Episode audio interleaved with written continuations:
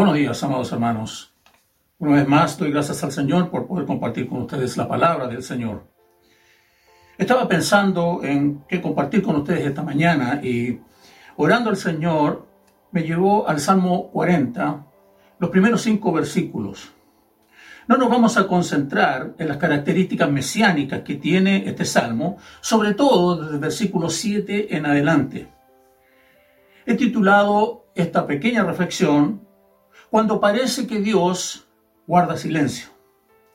¿Has sentido el mutismo del Padre cuando estás en la prueba? Ese mutismo insondable. ¿Qué espera el Señor? ¿Por qué no responde a la súplica de sus hijos?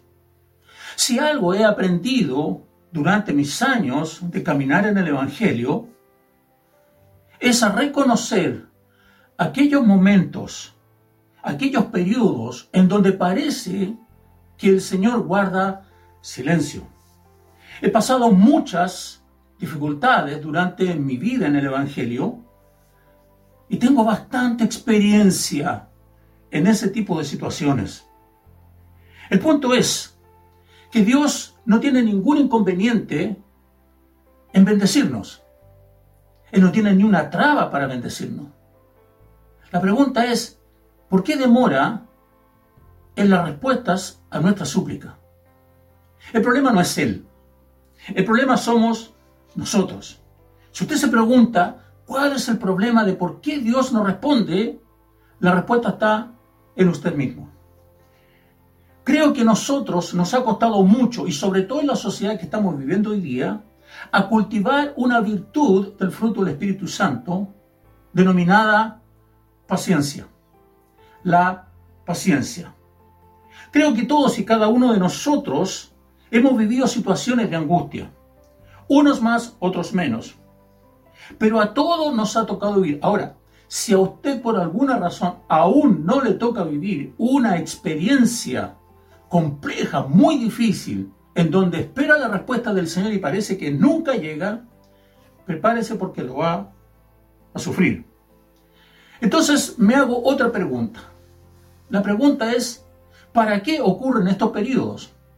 ¿Por qué tenemos que sufrir? ¿Por qué tenemos que vivir estas experiencias? ¿Cuál es la razón? ¿Qué busca Dios al respecto? Creo que el apóstol Pedro nos puede dar luces respecto a esta situación. En primera de Pedro capítulo 5, verso 10, dice, Mas el Dios de toda gracia, que nos llamó a su gloria eterna en Jesucristo, después que hayáis padecido un poco de tiempo, él mismo, dice, Él mismo, os perfeccione, afirme, fortalezca y establezca. El apóstol Pedro aquí da por sentado que usted y yo vamos a sufrir, vamos a hacer caer en padecimientos complejos y momentos difíciles. Él lo da por sentado. El sufrimiento, la angustia, el dolor, y todas las demás calamidades que usted puede ver en el mundo son ramos de la universidad de la vida en la cual estamos insertos usted y yo. No formaban parte del diseño divino, del diseño original de Dios. Pero a causa del pecado, todos estos ingredientes entraron como un antiprograma al programa diseñado por Dios. Esta es la razón fundamental por la cual vemos hoy día al mundo tal como lo vemos. Una sociedad que avanza a pasos agigantados hacia su propia destrucción. Solo por nombrar algunos aspectos. ¿Sabía usted que los grandes, los grandes líderes mundiales y las instituciones mundiales que buscan restablecer ciertos lineamientos de igualdad, etcétera, tienen cinco áreas en las cuales trabajan y en las cuales están preocupados? La primera es el hambre. Según un informe de la FAO, en el año 2016, o sea, cuatro años atrás, 815 millones de personas sufren de hambre. 815 millones de personas sufren de hambre. Y creo que si lo actualizamos esos datos con la pandemia mundial, este valor va a ser mucho mayor. En ese entonces era el 11% de la población. De esos 815 millones de personas, 300 millones de personas son menores de edad.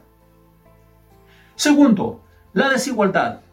Un estudio elaborado por la World Inequality Lab en el año 2018 señala que el 1% de la población, el 1% de la población mundial, ¿ya? recibió ingresos por el doble de los ingresos del 50% más pobre. Mire este dato.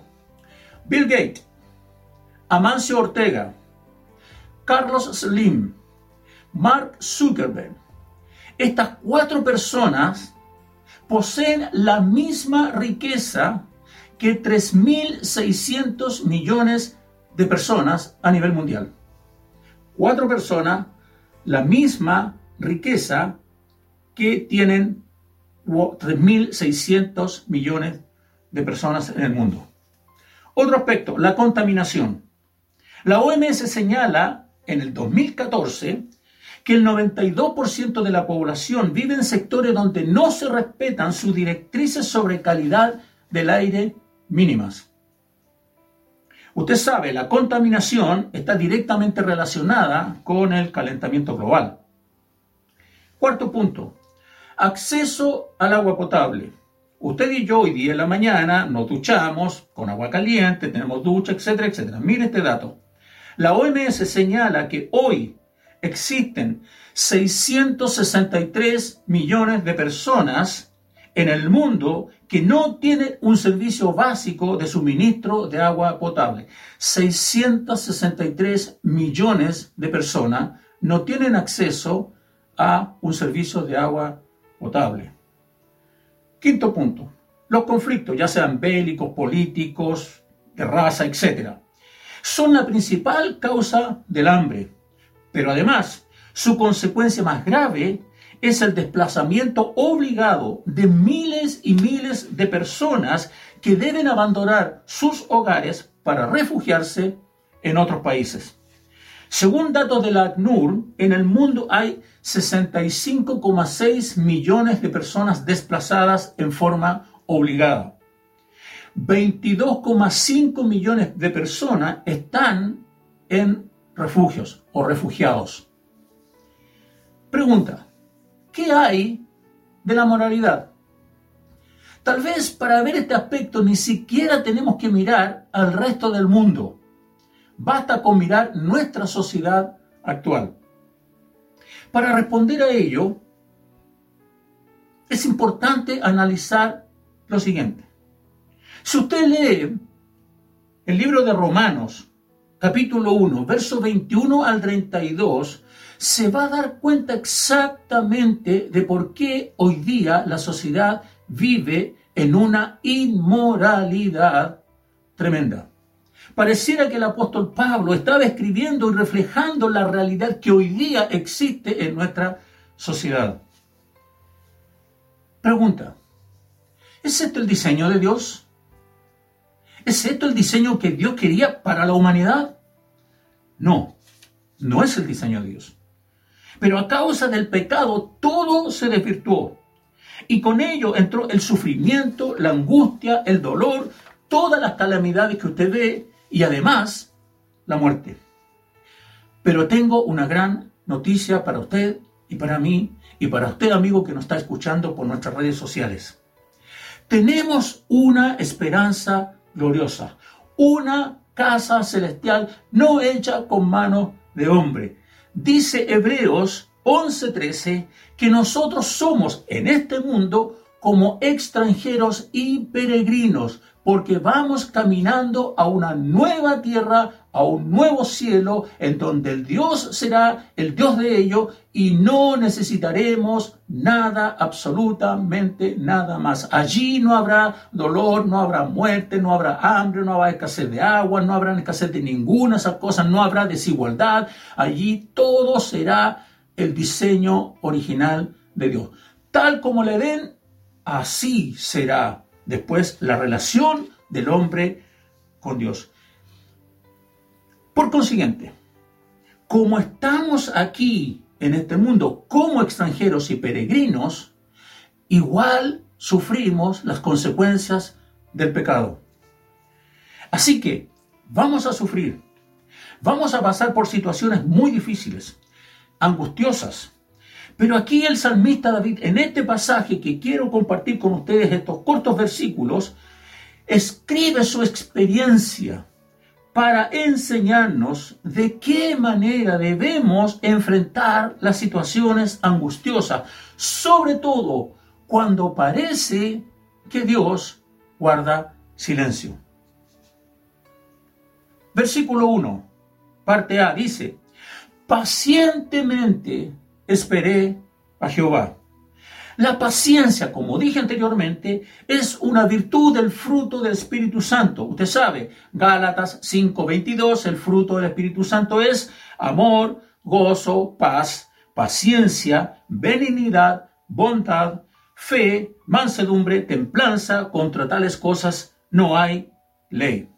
Además, el mismo apóstol Pablo, en Romanos capítulo 5, señala que la tribulación, sí, estos momentos de angustia, estos momentos de encierro, estos momentos de enfermedad, todas las situaciones difíciles que a usted le toca vivir, dice que producen en nosotros paciencia. Y la paciencia prueba. Y la prueba esperanza. Y la esperanza no avergüenza. ¿Por qué? Porque el amor de Dios ha sido derramado en nuestros corazones por el Espíritu Santo que nos ha sido dado. Gloria al Señor por eso.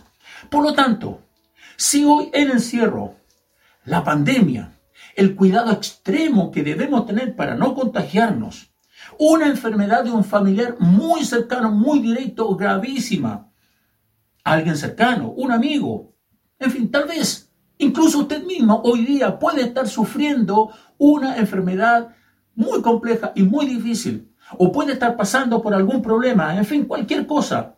A lo mejor su cuerpo tiene reacciones que usted no entiende o no puede controlar. Cualquiera sea el problema que le esté afectando. Este salmista nos indica y nos enseña, ten paciencia, pacientemente, cultiva la paciencia. Escucha el silbo apacible de Dios en medio de la tormenta, en medio de la situación angustiosa. Abre tus oídos espirituales para escuchar no el temblor, el terremoto grande, no el fuego, no el viento que rompía las peñas, sino el silbo apacible de Dios. Ten paciencia, cultiva la paciencia, espera en el Señor. Eso no significa que me voy a quedar de brazos cruzados sin hacer nada. Si yo estoy enfermo, si mi cuerpo tiene reacciones que no entiendo, entonces debo ir a un médico, porque Dios le ha dado la capacidad para él entender cómo funciona mi cuerpo y él puede darme ciertos remedios que me van a aliviar la situación que tengo. Si estoy sin trabajo, bueno, no te quedes en el sillón esperando que el trabajo caiga del cielo tienes que hacer todas las acciones necesarias para encontrar el trabajo y si es necesario reinventarse, tendrás que reinvertarte. Esa es tu responsabilidad, esa es mi responsabilidad. Así que todas las cosas que están a nuestra mano por hacer, debemos hacerlas. Ahora, hay situaciones que no vamos a poder controlar. Hay situaciones que no están a nuestro alcance. Bueno, esas déjaselas al Señor y descansa en Él, porque Él hace lo imposible para ti. Él va a resolver esa situación. Queridos hermanos, esto es lo importante que quiero señalarle al decir pacientemente esperé a Jehová. Dios no está ajeno a la situación que tú estás viviendo. Dios no está ajeno. Es más, Él está mucho más involucrado de lo que tú mismo puedas imaginarte. Dice la parte B del versículo, y se inclinó a mí y oyó mi clamor. ¿No le parece eso maravilloso? Dios mismo, Él mismo, se inclina a usted y escucha su clamor. Él nunca se aparta de los que llama, nunca los abandone. Tal vez usted no lo sienta, tal vez yo no lo sienta, pero eso no significa que Dios no esté. Dios está involucrado mucho más de lo que nosotros nos podemos imaginar. Así que si usted piensa que Dios no lo escucha, Si usted piensa que usted está solo y abandonado por Dios en estos momentos, no crea eso, no se deje engañar por eso. Él oye todas nuestras oraciones y se inclina a nosotros amorosamente para responder según el designio de su voluntad. Esto es muy relevante. ¿Por qué? Porque yo no sé, y usted no sabe, si la respuesta de Dios va a ser lo que usted espera. Es probable que su respuesta sea algo que yo no espero. Lo que sí estoy seguro, y porque lo he comprobado en mi propia vida, pero eso no es lo más importante. Lo más importante es que la palabra del Señor señala lo siguiente, ¿ya? Dice Romanos capítulo 8, verso 28, y sabemos que a los que aman a Dios, todas las cosas le ayudan a bien. Hermano, ¿escuchó bien? Todas las cosas, incluso lo que usted está viviendo. Yo no sé cómo el Señor lo va a transformar para bien, pero usted debe entender que aún esa circunstancia Dios la va a transformar para bien. Verso 2. Y me hizo sacar del pozo de la desesperación, del lodo cenagoso a veces la angustia es tan grande que estamos sumidos en la desesperación y parece que tratamos de dar un paso adelante y nuestros pies resbalan porque seguimos retrocediendo y vamos cayendo como en una espiral que decimos, Señor, ¿cuándo esto va a parar? A veces no logramos avanzar. ¿Por qué? Porque con nuestras fuerzas es imposible. Necesitamos la fuerza del Señor. Pero Dios no solo se inclina a escuchar nuestra oración, a acompañarnos en el proceso, sino que también Él mismo nos saca de esa situación. No nos deja como si estuviéramos abandonados a nuestra propia suerte, sino que nos saca y además nos pone en el verdadero fundamento. Nos pone, como dice el salmista, en la peña, nos pone en la roca, esa roca inconmovible de los siglos. Allí nos pone el Señor. De hecho, el apóstol Pablo dice en 1 Corintios 3:11, porque nadie puede poner otro fundamento que el que está puesto. Este es Jesucristo. En esa roca nos pone el Señor. En ese fundamento nos pone Dios para resolver el problema. Quizás cuántas veces ¿Cuántas veces por tratar de resolver el problema en mis fuerzas he equivocado el camino y me he afirmado en otras cosas? Hermano, el fundamento sólido, inconmovible de los siglos es Jesucristo. Es Jesucristo. Verso 3. Puso luego en mi boca cántico nuevo, alabanza a nuestro Dios. Cuando hemos salido de esa situación, nuestra boca que estaba cerrada para la alabanza durante todo este proceso se abre para alabar al Señor en gratitud y en agradecimiento por lo que Él ha hecho con nosotros. Y no solo porque ha hecho misericordia con nosotros, sino que además ha concluido un mini proceso en el cual usted pasó de un nivel de fe a otro nivel de fe superior. ¿Por qué? Porque Dios se ha mostrado a usted de una manera diferente. En la adversidad Dios se muestra. ¿Recuerdan el apóstol Pablo? Tres veces oró porque tenía un aguijón. ¿Cuál fue la respuesta de Dios? Bástate mi gracia. Mi gracia. Entonces el apóstol Pablo, reconociendo esta situación, ¿no es cierto? Él dice, entonces me gloriaré más en mis debilidades, porque cuando estoy débil, entonces soy fuerte. Dios se revela de una manera diferente en estas instancias. ¿Recuerda Job? Job en el capítulo 42, verso 5, dice, de oídas te había oído. Pero ahora, después de todo el proceso que vivió Job, usted lo conoce, no es un proceso fácil, no fue un proceso de días, fue un proceso largo, complejo, difícil, todo lo que tenía lo perdió. Pero ahora él dice, antes de oídas te he oído, pero ahora mis ojos te ven. Dios se revela de manera diferente. Verso 4. Bienaventurado el hombre que puso en Jehová su confianza. Hermanos, amigo, usted que nos escucha por las redes sociales, no ponga su confianza en otras cosas. no ponga su confianza en otras personas. Ponga su íntima confianza en el Señor, que en el proceso interno de su corazón, en su fuero interno, usted sabe que la confianza la tiene en el Señor.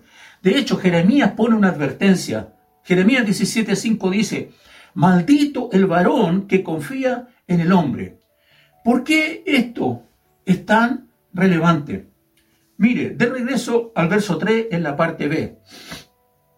Verán esto muchos y temerán y confiarán en Jehová. Querido hermano, su vida y todo lo que sucede a su alrededor es un testimonio para los que le rodean. Su vida son mensajes de Dios a la humanidad que no le conoce. En el fondo, la forma como usted enfrente estos momentos difíciles, si lo enfrenta confiando en el Señor y tiene una actitud adecuada, entonces su vida va a ser un testimonio correcto para las personas que no conocen al Señor. ¿Cómo es posible que pasando todo lo que esté pasando todavía pueda alabar al Señor? Eso es lo que bendice a la gente. Ese es su testimonio para aquellos que no conocen al Señor, incluso sus familiares que no conocen al Señor. De hecho, Mateo 7, 16 dice, por sus frutos los conoceréis. Su vida en sus testimonios para el resto, para que viendo nuestras buenas obras, glorifiquen a Dios por ello. Si usted quiere que sus vecinos conozcan al Señor, entonces viva una vida cristocéntrica y cuando le toque vivir estos procesos angustiantes, tenga la actitud adecuada. Verso 5. Has aumentado, oh Dios, tus maravillas. No es posible contarla. Yo no sé por qué, pero tenemos la tendencia a que se queden marcadas en nuestras vidas aquellas situaciones complejas y difíciles, aquellas situaciones traumáticas que hemos vivido. Y de vez en cuando estas situaciones vienen a mi mente y vienen al presente para condicionar alguna reacción o alguna acción futura. El miedo, el temor me embarga porque no quiero volver a vivir la experiencia pasada. Pero nos cuesta reconocer todas aquellas cosas que Dios ha hecho por nosotros, incluso en medio de esas circunstancias. Aquí el salmista dice, has aumentado Dios. ¿Por qué? Porque Él reconoce, a pesar de la situación que está viviendo, Él reconoce todas las victorias que Dios le ha dado en su pasado. Y nosotros nos cuesta reconocer eso. Debemos cultivar la manera de entender y de poder reconocer de Dios todas aquellas cosas buenas. Solamente por decirle alguna, mire, Usted se duchó hoy día, pero hay 663 millones de personas que no tienen agua. ¿Se da cuenta? Y no reconocemos eso. No reconocemos que al abrir nuestros ojos en la mañana ya es misericordia de Dios. Nos cuesta reconocer eso. Nos cuesta reconocer el lugar donde vivimos cuando hay personas que no tienen dónde vivir. A veces, está, recuerdo en una reunión de jóvenes, Danitza fue que hizo que reconocía y daba gracias a Dios porque en medio de toda esta situación ella tenía una casa donde estar. Y mucha gente vive en situación de calle, no tiene dónde estar. Eso es reconocer las cosas de Dios. Dios nos ha liberado y nos ha sacado de diversos problemas que a veces, a veces algunos de esos problemas son por responsabilidad nuestra, porque vivimos consecuencias de malas decisiones, pero aún así Dios nos saca de eso y nosotros no somos capaces de reconocer esas cosas del Señor. Nos cuesta ser agradecidos. El salmista nos insta a confiar en el Señor, a tener paciencia, a esperar en Él. Los cristianos a menudo juzgan la presencia de Dios por los sentimientos, por las circunstancias. Cuando las emociones están bien, cuando todo parece que está bien, llegamos a concluir de que Dios nos está bendiciendo y de que Dios está obrando con nosotros. Pero eso no es tan así. No necesariamente es así. Este salmo nos invita a tener paciencia, a confiar en la palabra de Dios. Nuestra seguridad no proviene de nuestras experiencias con Dios, proviene de lo que Él ha revelado de sí mismo en las escrituras, en la Biblia.